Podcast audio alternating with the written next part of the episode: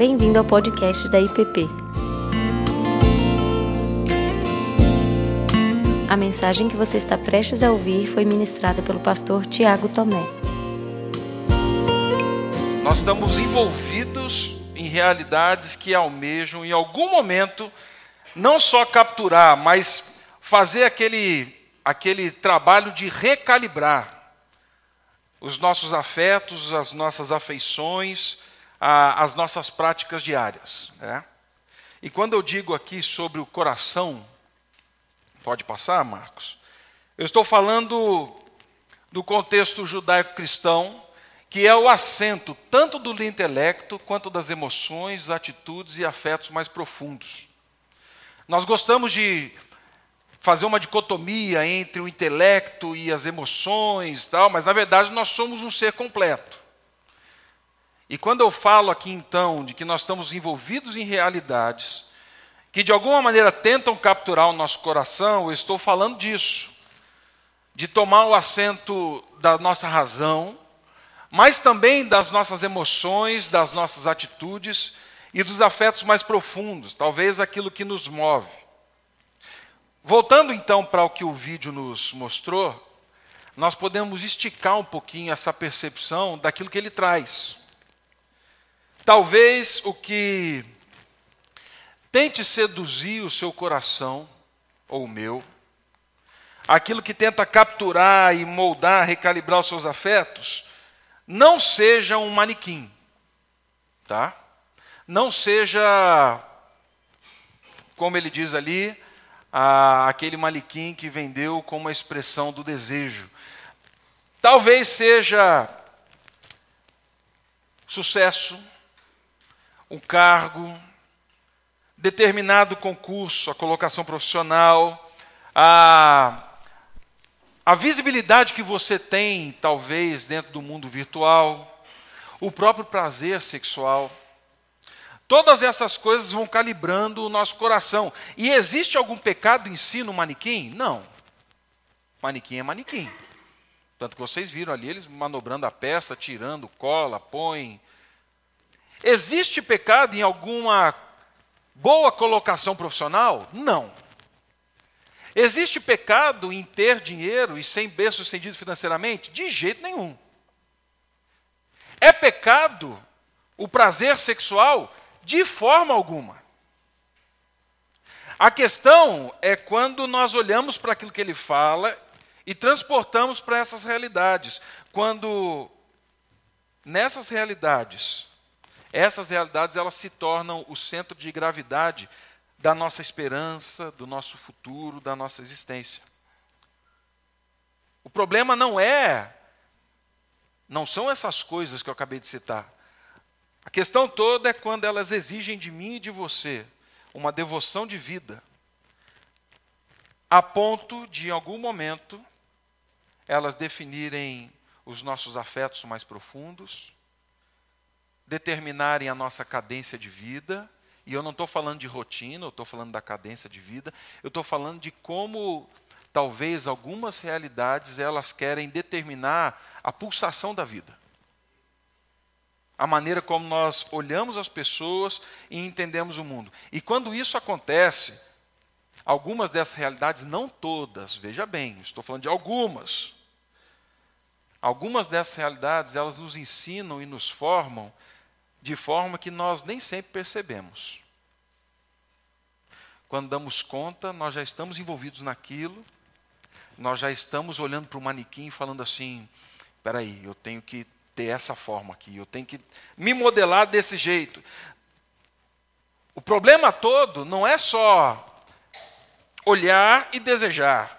E não é só colocar em nós um tipo de pensamento, mas é que algumas realidades, com o tempo, elas querem fazer de nós alguém. Elas não querem só dar informação, elas não querem só nos moldar esteticamente, elas querem fazer de nós um tipo de gente. Gente que nós não deveríamos ser, ou necessariamente não deveríamos ser, imprimem uma identidade em nós que vai moldando a nossa, o nosso dia a dia, os relacionamentos, os olhares, as percepções. A verdade, elas vão moldando a nossa presença em casa, elas vão moldando a nossa presença como marido, como esposa, a presença como filho, ela vai moldando a nossa participação dentro da comunidade. Vai moldando, vai moldando. E por fim, elas tocam no nosso relacionamento com Deus. Porque ali eu encontrei um Deus a quem eu devo servir, a quem eu devo devotar todas as minhas ações, os meus afetos, as minhas atitudes. E aí eu tenho, imagino, não vou falar que eu tenho certeza, imagino que alguns falam assim, e o Tiago está com uma, não é nem teoria, ele está com uma teologia da conspiração. Não estou não, gente. Estava é, conversando com o Marcel, que veio semana passada dar o curso para os músicos aqui da igreja. E nós estávamos conversando como não faz sentido. Já deu esse tempo da gente ficar colocando a culpa na pós-modernidade, na ultramodernidade, na mega-modernidade, sabe esse negócio todo? A gente faz a leitura, é um fato. Mas deu, deu tempo da gente ficar colocando a culpa nessas, nessas questões todas.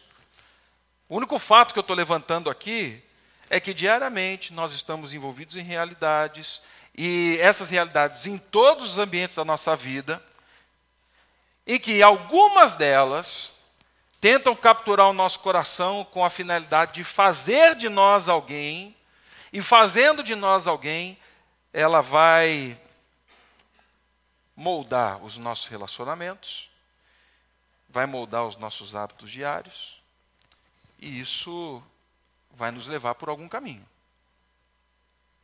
Provérbios, capítulo 4, verso 20, 23, diz assim: Sobre tudo que se deve guardar, guarda o coração, porque dele procedem as fontes da vida. Sobre tudo que se deve guardar, guarda o intelecto e guarda os seus afetos.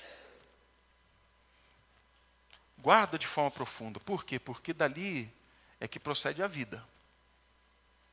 Provérbios vai trabalhar nesse texto e no fim das contas vai falar assim: olha, Deus é que deve ser esse, esse centro. Porque se Deus está no centro, o que vai proceder dali do centro é vida. Então, uma talvez uma pergunta que vai caminhar conosco ao longo desses cinco domingos, de forma declarada ou não, é em quem ou em que ou quem está guardando o meu coração? É, quem tem, quem é o guardião? Quem é aquele que que protege, que guarda, ou até mesmo onde eu depositei esse meu coração, onde ele está. E aí nós iniciamos então a nossa série de conversas em Deuteronômio 6, e olhando para esse guardar o coração, como esse texto de Deuteronômio, que fala sobre identidade, comunidade e missão, como ele nos ajuda nesse caminho do guardar, do guardar o coração. Até aqui está tudo bem? Então tá, jóia. Abra sua Bíblia comigo então em Deuteronômio, capítulo 6, por favor. Deuteronômio 6. Nós vamos ver alguns aspectos gerais que envolvem o livro de Deuteronômio, é, temas que vão margeando o livro de Deuteronômio, mas que são importantes para a gente entender depois o que está acontecendo ali. Tá bem? Deuteronômio 6, e vou ler com vocês, tá? Do 1 ao 9.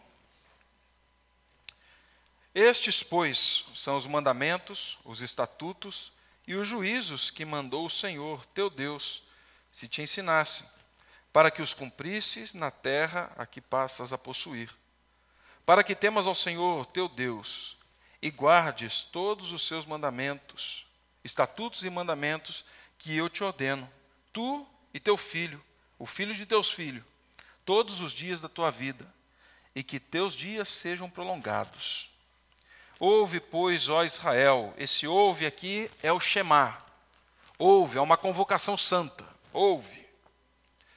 E atenta para os cumprirdes, para que bem te suceda e muito te multipliques na terra que mana leite e mel, como te disse o Senhor, Deus de teus pais. Ouve, Israel, o Senhor nosso Deus é o único Senhor. Amarás, pois, o Senhor teu Deus de todo o teu coração, de toda a tua alma e de toda a tua força. Estas palavras que hoje te ordeno estarão no teu coração. Tu as inculcarás a teus filhos, e delas falarás assentado em tua casa, e andando pelo caminho, e ao deitar-te e ao levantar-te. Também as atarás como sinal na tua mão, e te serão por frontal entre os olhos, e as escreverás nos umbrais de tua casa e nas tuas portas. Amém. Bom, sobre o livro de Deuteronômio. É, não sei quantos de vocês já o leram, é, já tiveram contato aí, porque às vezes a gente chega ali, lê Gênesis, Êxodo, chega em números, o negócio fica meio chato. Fala assim, não, vou pular logo lá para o Salmo, né, porque assim, daqui para frente eu estou perdido. Né?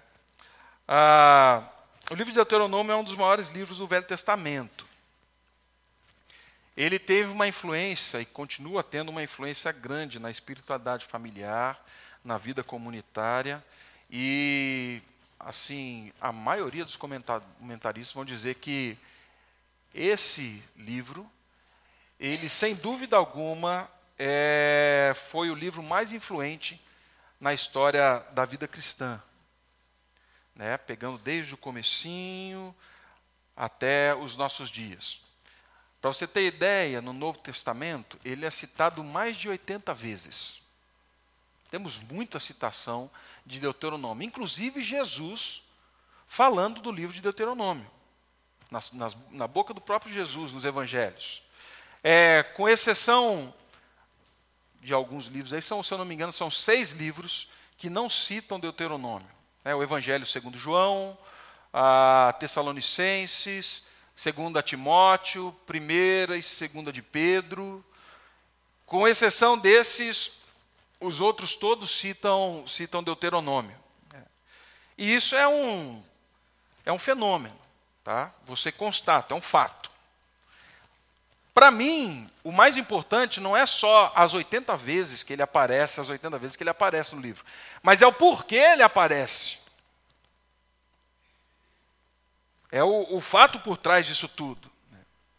Talvez, e a minha suspeita, é que essa atenção tenha sido dada a Deuteronômio, porque o conteúdo de Deuteronômio é a representação ou a repetição das leis do Monte Sinai, só que agora nas palavras de Moisés, na lei mosaica. Então, aquilo que acontece em Êxodo 20, ele é repetido aqui em Deuteronômio. E Moisés agora vai falando para o povo, e não só recitando, mas dando sim orientações diretas, claras, específicas, fazendo assim a exegese e a hermenêutica para que eles pudessem entender o que tinha acontecido ali. E o objetivo do livro ele é muito claro. É, Deuteronômio é considerado como um sermão de desafio porque ele todo é orientado para levar a mente e as vontades a uma decisão. E essa decisão está lá no capítulo 30, no verso 19, quando ele diz assim: Escolhei a quem vocês vão servir. Escolhei para quem vocês vão viver. Vocês e o descendente de vocês. No fim das contas, ele termina igual aquele sermão que o presbiteriano não sabe fazer. Com aquela pergunta assim, falando assim: e aí? Ou vai ou racha? É, ou é daqui para frente ou daqui para trás, não tem jeito. Deuteronômio, Deuteronômio termina desse jeito. Né? Então, lendo o livro, você vai perceber essas nuances. É, fica claro que o trabalho dele e a intenção é de instrução, é de educação, e ele mesmo se apresenta, o livro e o autor, eles, ele apresenta o livro como a lei, a descrição da lei. Você pega inúmeros textos, ele se descrevendo como a própria lei. E isso em todos os capítulos você vai ter isso. E aqui nós encontramos um gargalo. Porque toda vez que nós passamos num texto ou num livro do Antigo Testamento, principalmente em Êxodo e em Deuteronômio, na hora, alguns irmãos arrepiam-se. Falou assim, Ih, olha o legalismo aí presente de novo na igreja. A lei não tem nada a ver com o evangelho. É, nós vivemos o tempo da graça. E está certo, irmão. É graça não. Nós somos salvos pela graça e não tem jeito não. Mas alguns arrepiam, falando assim, lá vem legalismo, lá vem lei. E eu acredito que para a gente entender e olhar para as nossas próximas conversas, com os nossos presbíteros, o pastor Ricardo, é importante nós entendermos, ou não só entendemos, né, nós temos uma visão equilibrada sobre essa dicotomia que foi criada entre lei e entre a, o evangelho, e eu vou chamar aqui de espiritualidade, na verdade. Né? Pode passar isso, Marcos. Eu creio que Deuteronômio 6 ele nos ajuda a recalibrar, a equalizar essa questão da espiritualidade e, e da lei. E é notório, existe um contraste, sim, entre lei e aquilo que nós chamamos de espiritualidade, onde a graça pode estar é, inserida. Essa, essa, esse contraste é evidente. Quando nós falamos de coração, da espiritualidade, nós estamos falando de realidades mais subjetivas, nós estamos falando de questões mais abstratas, nós estamos falando de sentimentos, nós estamos falando de verdades, mas que tomam contornos bem pessoais. E quando nós falamos de lei, nós estamos falando de disciplina, obediência, ordem, regra, porque é isso que está aqui. É isso que nós acabamos de ler. Mas tem um rabino, professor de teologia, e, e ele tentando equalizar essas duas realidades, o Norman Lenn, ele diz o seguinte: a espiritualidade sozinha gera um antinomialismo. A João Agrícola, que foi um pastor luterano, lá em 1800 e pouquinho, ele desenvolveu assim essa teologia de que a lei ela deve ser expurgada do meio cristão que nós vemos pela graça e só pela graça, esqueça a lei. A lei é má. Ele está combatendo esse João agrícola. A, a espiritualidade sozinha gera um, um antinomianismo e o caos. Só a lei é artificial e insensível. Sem o corpo da lei, a espiritualidade é um fantasma. Sem a presença da espiritualidade, o corpo da lei se torna um cadáver. Interessante.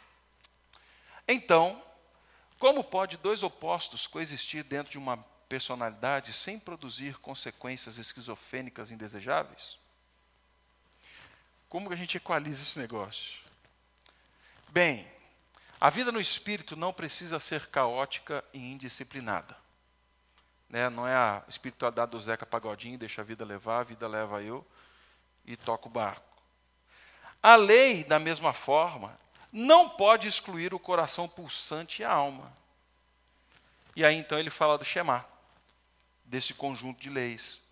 No Shema, a espiritualidade adia a pressa da lei.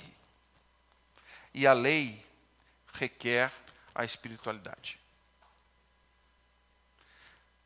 Eu acho que a gente tem que, ao olhar para o Antigo Testamento, ao olhar para o Shema, ao olhar para essas nossas reflexões ao longo ah, do mês de julho, é distensionarmos essa realidade. E eu creio, como ele, que lei sem espiritualidade é cadáver, é defunto, não tem vida, não, é gelada. Mas a espiritualidade também, sem lei, é caótica. Ela gera um bando de gente sem referência sem parâmetros, sem estacas, né?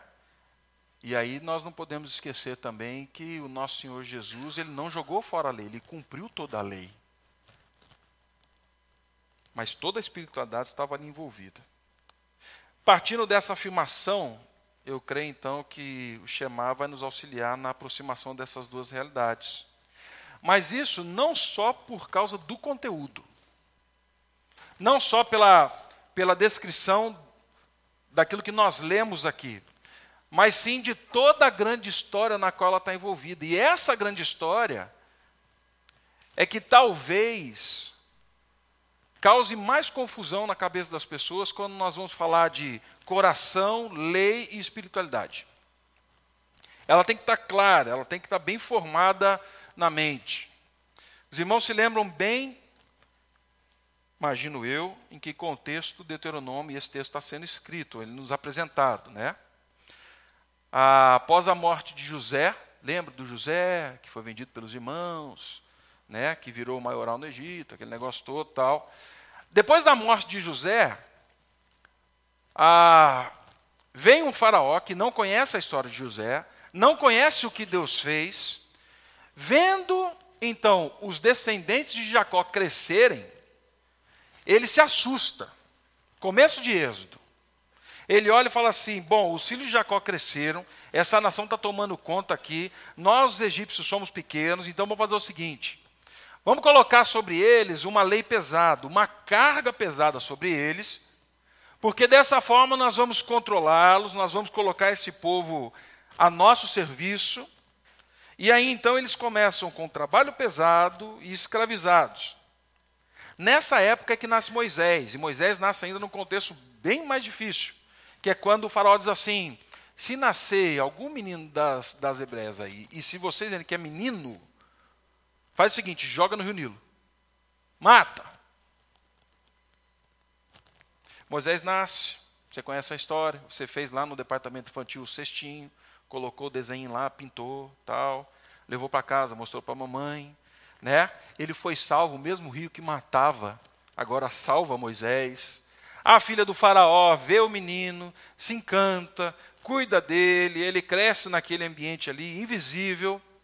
Você sabe da, da afeição que ele tinha, mas essa afeição direcionada para o lugar errado. Ele mata um egípcio oprimindo ah, um hebreu, ele foge, vai para o deserto, você conhece essa história. E no meio disso tudo, o povo clama a Deus.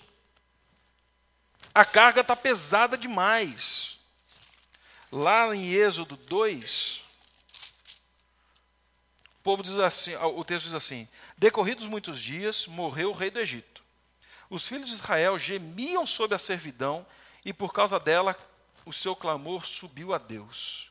Ouvindo Deus o seu gemido, lembrou-se da aliança com Abraão, com Isaac e com Jacó. E viu Deus os filhos de Israel e atentou para a sua condição. Diante dessa realidade, então, eles clamam a Deus e Deus responde. E a resposta de Deus vem por meio do Moisés. Deus chama Moisés, ele dá aquele monte de desculpa, né? Deus dá uma enfurecida, fala assim: tá bom, vou mandar seu irmão de quer para ver se você dá conta do recado. Moisés vai para libertar o povo de Israel da escravidão. Os diálogos com o Faraó, eles acontecem, mas nesse movimento dos diálogos, existe algo muito interessante. Porque em Êxodo, no capítulo 4, no verso 22 e 23, Olha o que nós encontramos.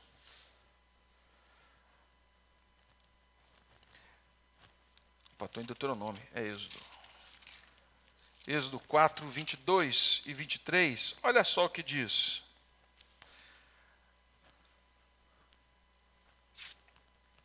Dirás a Faraó. Dirás a Faraó. Assim diz o Senhor: Israel é meu filho o meu primogênito. Ele continua: Digo depois: Deixa o meu filho ir, para que me sirva, mas se recusares deixá-lo ir, eis que matarei o teu filho, o teu primogênito. Existe uma construção dentro do, do Antigo Testamento que vai culminar no Novo Testamento de forma clara. Tá? Em Gênesis, quando todas as coisas são criadas, Deus se apresenta como Elohim. Elohim é o, é o Deus de toda força. É esse poder que cria todas as coisas a partir do nada. Ele é o Deus de Gênesis 1. De Gênesis 2 para Gênesis 3, chegando no Gênesis 4, nós vemos uma outra expressão sendo colocada agora para Adão e Eva. Ele não só é Elohim, mas ele é Iavé. Yahvé não é só essa força que cria todas as coisas.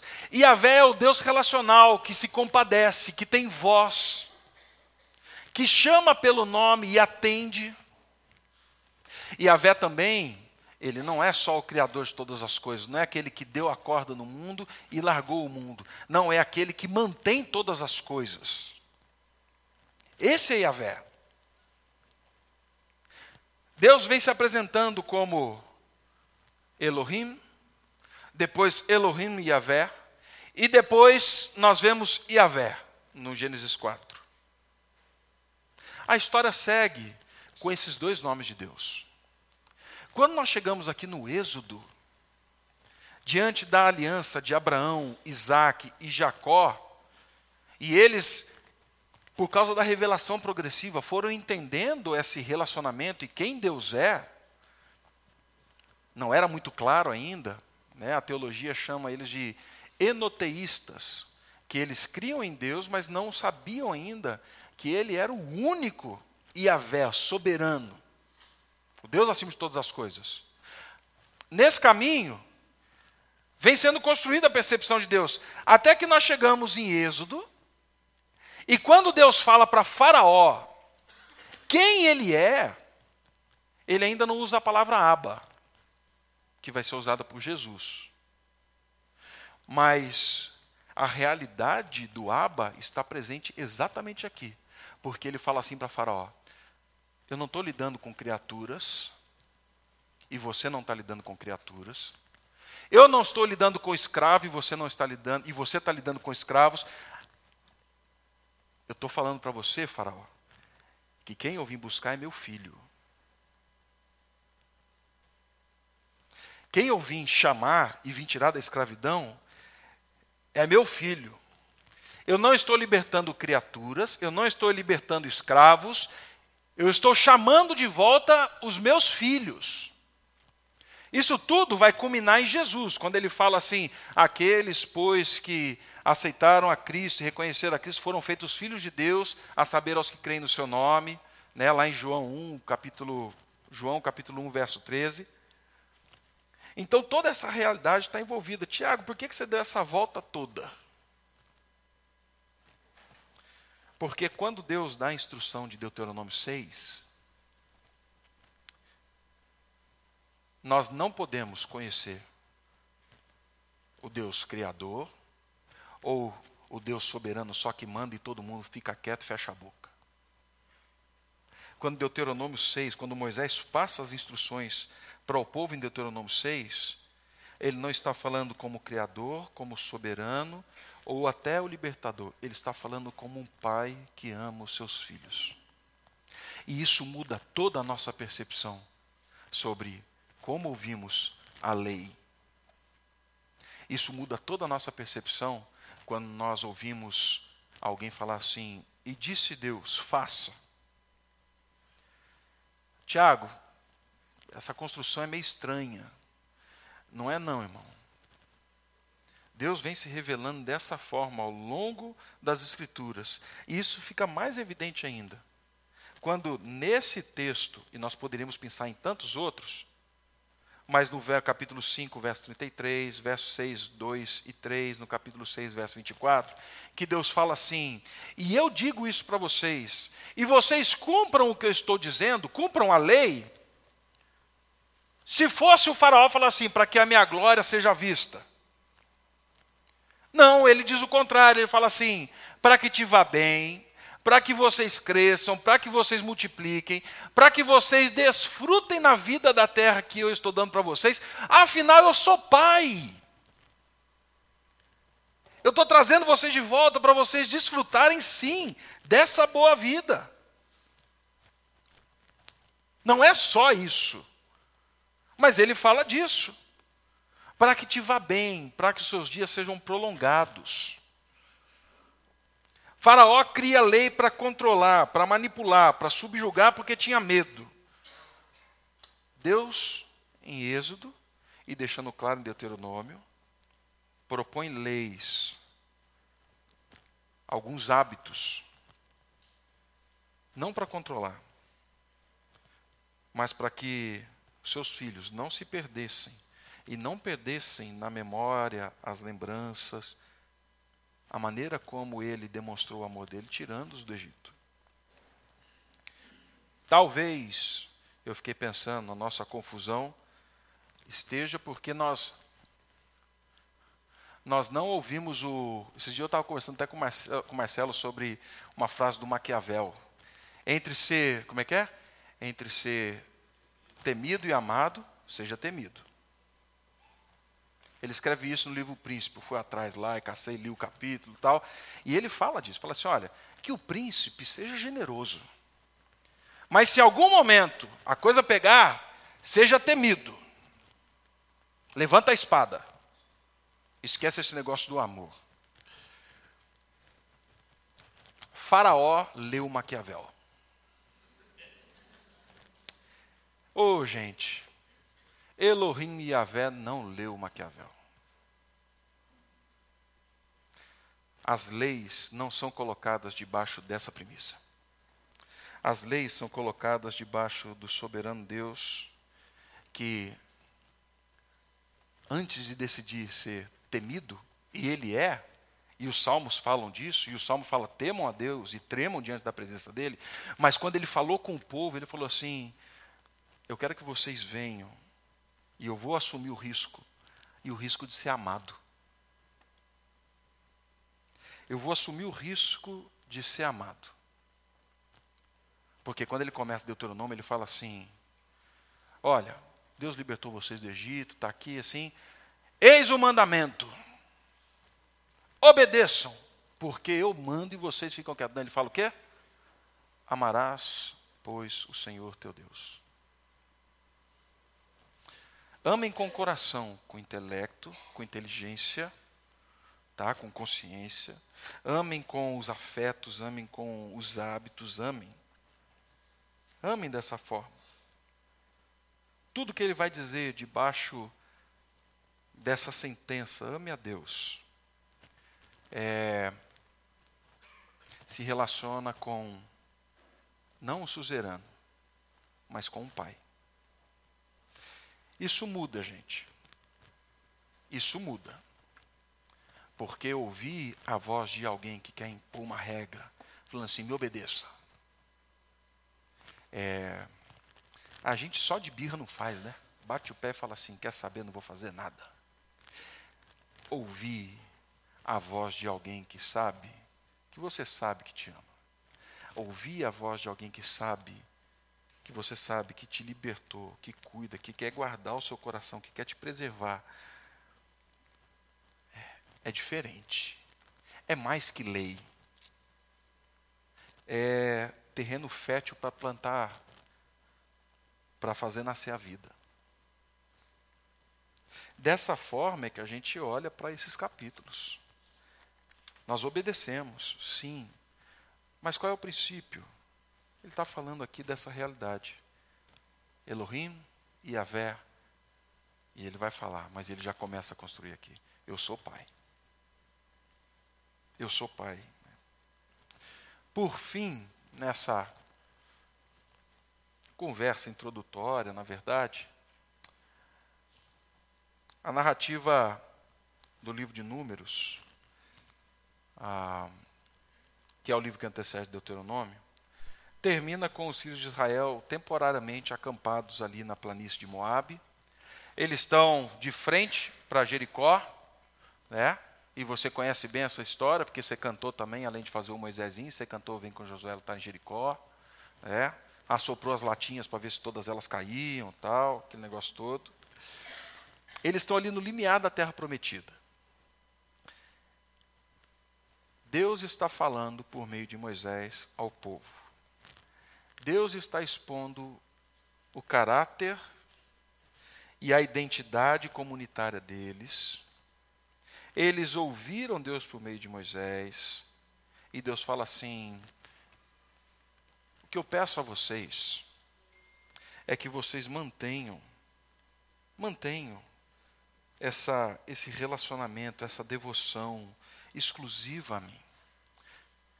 Tudo que ele pede aqui no Shema, nada mais é do que ele falar assim: eu quero que vocês se amoldem, se conformem comigo, porque vocês vão entrar agora numa realidade que talvez vocês vão encontrar muitas questões querendo seduzir, querendo recalibrar o coração de vocês. Deus sabia que o povo está rodeado de fábricas de manequins. Ele fala assim: vocês agora vão para uma terra que vocês, que eu estou dando para vocês, vocês vão beber dos poços que vocês não cavaram, vocês vão comer das, dos olivais, das, das vinhas que vocês não plantaram, vocês vão desfrutar dessa terra, vocês vão conviver sim agora com os deuses dos povos vizinhos, e ele fala assim: cumpra tudo isso, meu filho, para que você não se deixe enganar, para que o seu coração não seja cativado por essas coisas. Tem problema ter vinha? De jeito nenhum, gente. Deus estava dando, é graça. Tem problema ter oliva? De jeito nenhum. Tem problema ter abundância de água? De forma alguma. O que Deus está fazendo é simplesmente recalibrando o coração, para que diante dos olhos eles não fossem enganados, capturados, para que diante dos cheiros, do gosto, para que diante da segurança eles não tivessem a percepção da vida errada. Vocês estão guardados em mim. Eu sou referencial. Eu trago vocês para mim. Aí ele propõe a agenda. Aí ele fala aqui o que nós vamos olhar a partir da semana que vem. É. Aí ele começa a dizer para mim e para você. Amarás, pois, o Senhor teu Deus de todo o teu coração, de toda a tua alma e de toda a tua força. Essas palavras que hoje te ordeno estarão no teu coração. Tu as inculcarás a teus filhos, e delas falarás assentado em tua casa, e andando pelo caminho, e ao deitar-te e ao levantar-te. Também as atarás como sinal na tua mão, e te serão por frontal entre os olhos. E as escreverás nos umbrais da casa e nas tuas portas. Havendo, pois, o Senhor teu Deus introduzido na terra que, sob juramento, prometeu aos teus pais Abraão, Isaque e Jacó, te daria grandes e boas cidades que tu não edificaste. E casas cheias de tudo que é bom, não tem pecado nisso. Casas que não enchestes, poços abertos, poços que não abristes, vinhais e olivais que não plantastes. E quando comerdes e te fartardes, olha só, quando comerdes e te fartardes, quando você tiver com vida plena, abundante, rica, quando a sua vida estiver, estiver bem, porque eu te abençoo e eu sou o Pai que abençoa. Ele fala assim: guarda-te, guarda-te, para que não esqueça que o Senhor te tirou da terra do Egito, da casa da escravidão, da escravidão. Guarda-te para que você não seja seduzido pelos manequins que estão falando assim: nós é que somos a verdade, nós é que definimos a sua forma, a maneira de você viver, quem você deve ser. Não seguirás outros deuses, nenhum dos deuses dos povos que houver à roda de ti, porque o Senhor teu Deus é zeloso, zeloso no meio de ti, para que a ira do Senhor teu Deus não se acenda contra ti e destrua, ah, te destrua sobre a face da terra. E aí ele continua: faça isso, guarde. Lá na frente, os seus filhos vão falar assim: pai, mãe, por que, que a gente passa sangue de carneiro na porta da casa? Não é legal não, a galera está falando que isso é estranho. Pai, mãe, por que, que a gente oferta com generosidade? Não é para a igreja só não. O negócio é estranho. Pai, mãe, por que que vocês mantêm esse negócio de fidelidade? Pai, mãe, é, por que que aqui em casa vocês agem diferente? Eles vão contrastar.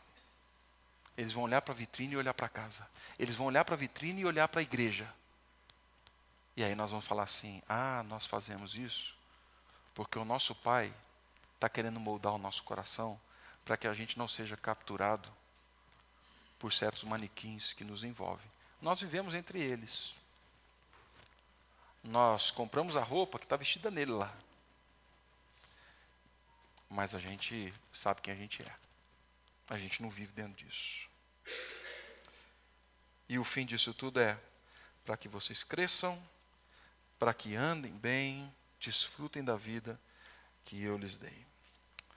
Então, meus irmãos, identidade, comunidade, missão, eu acredito que dentro do Shemar a gente tem aqui convite, desafio e bênção hoje. Hoje para a gente. Mas a primeira questão é: quem está recalibrando o nosso coração? Quem está moldando quem nós somos? Né? Então é isso. Semana que vem nós continuamos, aí sim entrando no Ouve, pois, Israel, o Senhor teu Deus, é, e seguimos então com o que o Shema diz para o contexto comunitário, familiar, o que o Shema diz para esse contexto comunitário, mas andando fora, e ali quando ele fala os umbrais da porta, né, nós estamos falando da dobradiça entre a vida pública e a vida privada. Como o Shema nos ensina a viver essa realidade para fora, na vida pública.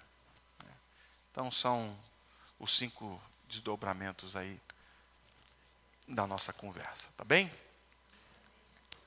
Pergunta, colocação, afirmação. Sim, Denis, pois não.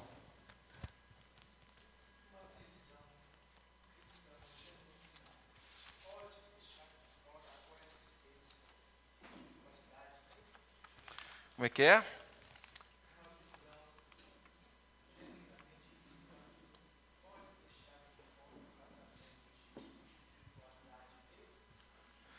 uma visão genuinamente cristã pode deixar de fora o casamento entre espiritualidade e lei?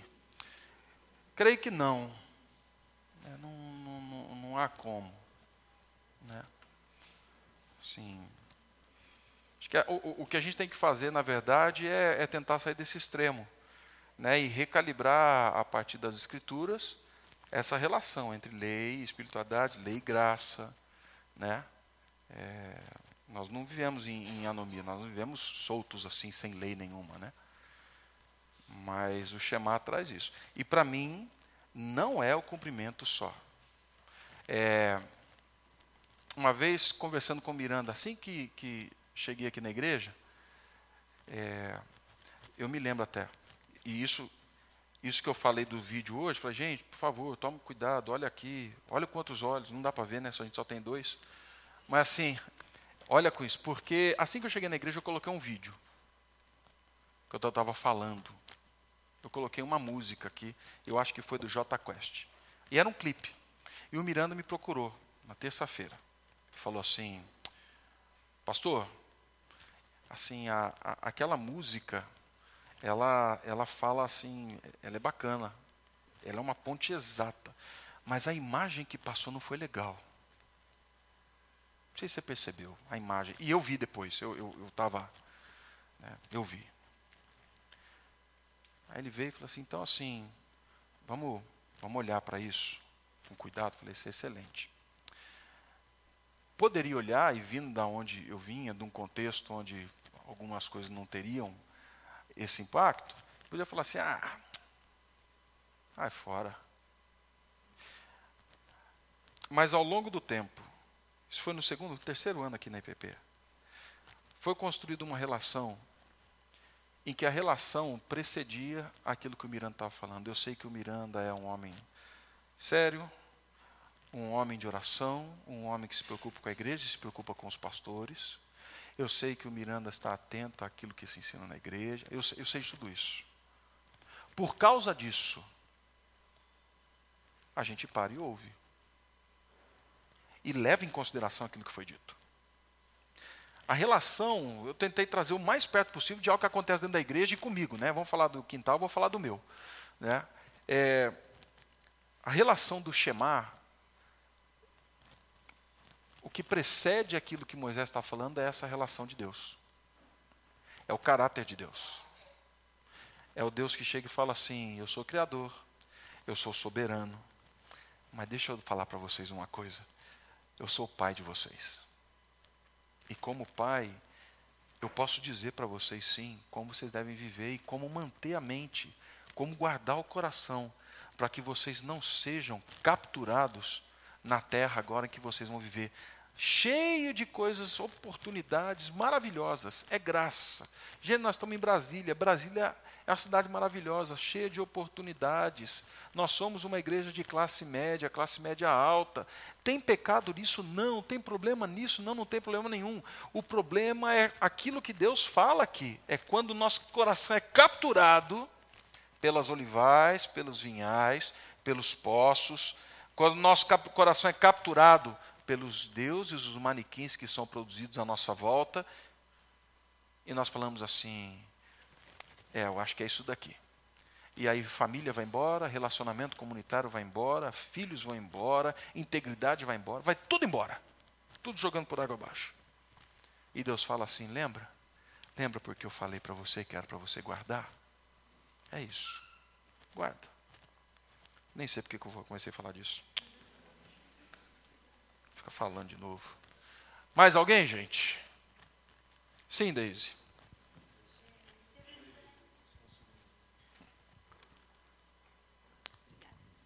Sou muito apaixonada pela Bíblia, porque é de uma. Agora até me fugiu a palavra. Ela se completa de uma forma tão grande, né? Quando Jesus nos traz para os discípulos e para a gente aqui, né? O Sermão do Monte, Bem-aventurados, felizes vão ser aqueles. Essas pessoas são felizes. Uhum. Ele vai descrevendo, né? E aí vai pelo capítulo adentro. Então, é, os, os mandamentos do Senhor são sempre para o nosso bem, né? Uhum. É, é, muito uhum. impressionante. É. Bom. Mais alguém? Não. Então tá, Joia. Vamos orar. Vamos ficar de pé, gente esticar um pouco.